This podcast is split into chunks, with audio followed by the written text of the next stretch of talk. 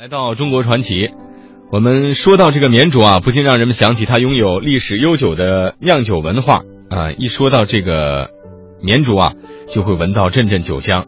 同样，一说到绵竹呢，还会看到五彩斑斓的年画。这里呢是年画的世界，墙壁上、庭院里、大街小巷，到处都是栩栩如生的年画，色彩鲜艳明快，线条古拙流畅，形式多种多样。千年酒文化的历史名城绵竹，同时呢，也是木板年画这一非物质文化遗产的发源地。中国传奇，我们为您介绍绵竹年画里的文化传承。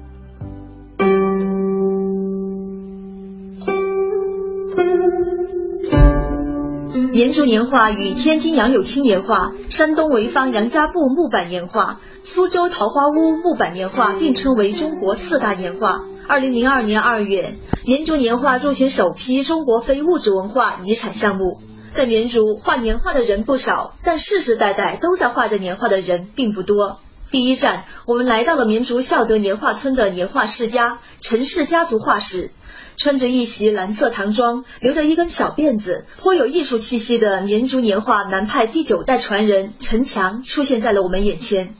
执笔挥墨，陈强正在绘制一幅骑车仕女图。他向我们介绍道：“首先，他是要刻成板子，他把所设计的线条刻成木板以后，然后手工印制线条，就是在白宣纸上印出一个黑色这个画面的一个轮廓，然后它的颜色过后才是手工绘制的。”他的画室内盛放满了自己多年来的心血。据陈强介绍，现在所看到的颜色鲜艳的绵竹年画都叫南派木板年画。之所以叫木板年画，是因为所设计的图案需要先用木板雕刻而成，再印制到宣纸上，最后再绘制颜色。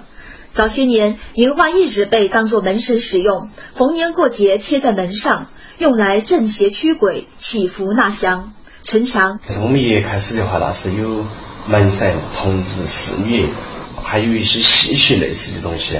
他当时就是啥子呢？就是在农村。在过春节、腊月三十的时候，它就是张贴大门上用的。它的它主要用途呢，就是驱邪镇灾、保平安。哎，所以说你看它很多款式，因为它在农村的话，它在那个龙门上啊，然后在那个堂屋门或者卧室啊，然后还有家禽的这些圈舍啊，张贴的话，它都是不一样的。宣纸上的人物色彩艳丽、活灵活现，一笔一画，颜色搭配都是有讲究的。而彩绘则是绵竹年画的灵魂。陈强说起了一段彩绘快诀。彩绘它有几有一个诀窍，就是一黑白三金黄，五颜六色穿衣裳。一黑黑它就是表现，就是在我们木板刻好以后，它是需要手工印制这个整个画面的一个轮廓线条。嗯，这个就是一黑。然后白呢，它就是在脸上、手上，然后它的靴子就是鞋底，然后还有一些其他的，比如说像呃仕女图或者是某些画面的一些。呃，心口上的那些布啊，或者是袖子的底子这种，它要先用粉要把它粉过。金黄色是啥子？金黄色主要体现是在门神上面，武将的盔甲、铠甲这些，它都是金黄色的。然后五颜六色的穿衣裳，然后就是从从头呃衣服啊、服饰啊、裤子啊、裙摆这些，就一道一道的色彩手绘。洋红、桃红、黄丹、佛青、品蓝、品绿。年画的彩绘颜色颇多，这些颜色的来源都是矿物质粉。这种材料耐晒耐淋，经久不败色，大大提高了年画的保存时间。静观绵竹年画，虽然色彩艳丽厚重，但却不失柔和明亮，是因为这看似单一的颜色里面，其实融合了多种颜色。调色才是年画彩绘最重要的环节。陈强，你要先调好，你才会用色。调不好颜色，你就不会去用。所以我们我们南派这边的颜色就是全靠调。它有时间，就是你看很简单的一种颜色，它里边就是有几种颜色调和来把它做出来的。你看到很简单的这个大红，然后我们里面就有啥子？国画大红，然后还有矿物质的大红粉料，还有那个国画的那个柠檬黄。我们把它综合起来，综合起来它做出来，它就不会颜色呢就不会很死板。你调和以后，它颜色的亮度提升了，然后它的保存时间提久啊。绵竹年画起源于北宋，兴于明代，盛于清代。它可谓是世世代代民间画师们勤劳和智慧的结晶，更体现了巴蜀人民乐观向上的思想感情和古老的民族风尚，陈强作为南派年画的第九代传人，他说：“这画还得一定要画下去，传下去，让这门手艺永传于世。”陈强首先在保护和传承这种传统文化的基础上，我们要创新，但是我们也会不断的受托，也要把它发展下去。而我们这个受传承的方式，它不一定仅仅就是限制于我们自己家里面的人，只要有喜欢的，或者是其他愿意学这个、喜欢这个的，我们都会毫无保留的教。传统的年画都是画在纸上，千百年来都是这样。但总有人在学习年画的过程中，偏偏异想天开。他就是绵竹陶板年画创始人林代辉。他把纸张上原本脆弱的年画融入到烈火与泥土，形成一种新的年画艺术——陶板年画。当记者乘车来到林代辉的工作地点时，眼前这个灰黑色调、略显荒芜的废弃砖窑厂，让我们无论如何都不能将它和纸张上色彩艳丽、饱满的年画联系在一起。几十米长的窑洞，青黑色石砖上印着花纹，显得厚重而静谧。林代辉告诉我们。青黑色石砖就是未上色的年画砖，这个窑洞就是他创作陶板年画的地方。就是现在我们身处的这个地方呢，是是一个废弃的砖厂，是一个窑啊。嗯，由于我自己是做陶板啊，做陶的，对这个窑洞呢就有就觉得很亲切，有那种情节啊。我来看了以后呢，我就产生了一个念头，就是把我的生产、我的一些理念、我一些想法等等一切，我都会把它放到这儿，然后就把它买下来。林代辉从九八年开始创作陶板年画，刚开始的时候，大家并不太认可这种离经叛道的年画，但他并不在意，更多的时候都是作为自己的兴趣爱好，不断的钻研创作。经过十几年的改良创新，陶板年画反而成为独具一格的年画表现形式。它的制作工艺较木板年画更为复杂。林代辉，我们首先都有构思。然后就是我们要表达什么，我们要画什么，然后就开始创作。创作呢就是构图，把那个图案出来了以后呢，然后就开始刻板。刻板就和年那个木板年画它也是刻板。呃，后面的区别在哪里呢？就是木板年画刻板，刻完了以后它就往纸纸上转印啊，开始彩绘。但是我们陶板呢，我们是这样就是印到陶泥上。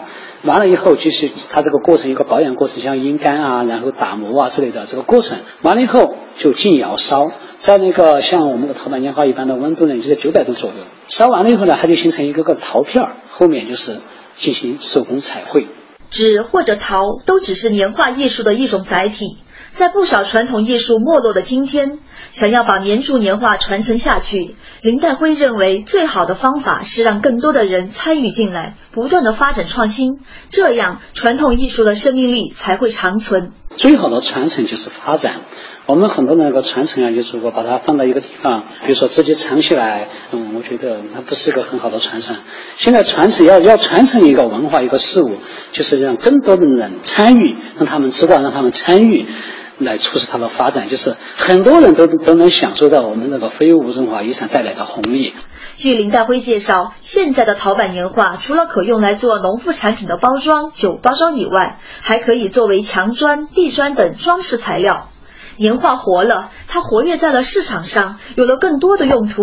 它不再只是门神可供观赏，还可以成为我们生活中的一部分。和林代辉有着相同观念的绵竹人曾勇也一直秉持着这样一个观点：我个人觉得，最好的传承在民间，最好的保护在市场。而不是在博物馆里边，这是我对非遗的理解。年画这种国家级首批非物质文化遗产，只有面向市场的时候，也才可以让我们的这种棉竹年画有更好的生存空间，更好的发展空间。于是，在五幺二地震以后的第二年，曾勇带着满腔热血成立了四惠斋年画有限公司，专注于年画的创作、开发、推广和销售。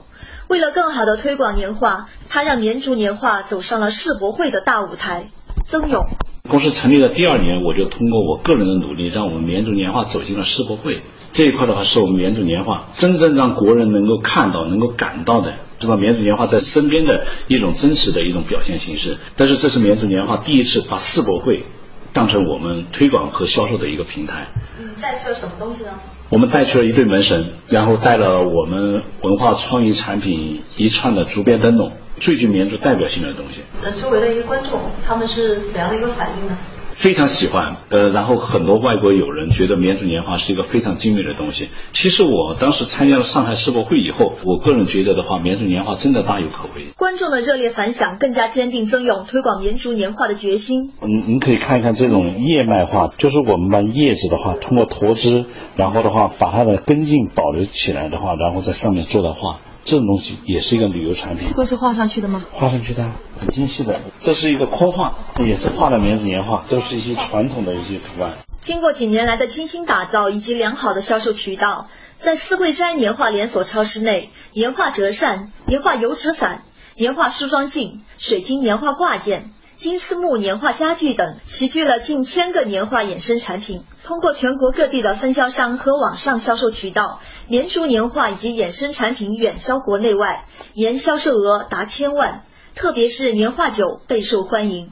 曾勇，四惠在德孝文化酒的话，是我们开发的另外一个文化产品，通过酒的形式来展示我们中国的二十四孝是什么东西。这个的话，我们使用了那个清朝的那个北京内画的原理，就是我们把这个画烤进去的。个烤花烤进去了，用绵竹年画画了二十四孝，然后的话和酒的一个结合，这个酒的话就是我们把旅游产品和绵竹年画结合的一个一个一个东西。这种东西的话，你在喝酒的这种同时，可以看到我们做的这种浮雕年画，你可以把这个产品就带出去，它的它有收藏价值，有保留价值，赠送价值，一个使用价值。带着宣扬绵竹年画的责任感和使命感。二零一三年，曾勇的四会斋年画公司为四川省政府打造了以年画为表现形式的社会主义核心价值观公益广告。绵竹年画的身影遍布在了成都的大街小巷。曾勇，呃，绵竹年画公益广告，就是现在你在成都大街小巷、四川省大街小巷，以及全国的部分省市，你都可以看得到的。我们社会主义核心价值观是二十四个字十二句话，但是很多人的话就是我们以前单纯的一个一个字，就是爱国、敬业、诚信、友善、富强、民主、文明、和谐、自由、平等、公正、法治，就是这样的东西。以前很抽象，但是我们就是画一些年画，什么来表现平等，什么来表现富强？是两个小孩通过他们的一些形态和其他的东西附着的东西诠释的话，我们什么是爱国，什么是敬业，什么是友善，这些东西其实一看你就知道。十二幅社会主义核心价值观年画，其社会价值不可估量。这也让绵竹年画通过另一种全方位的表达形式，让更多人知道了它。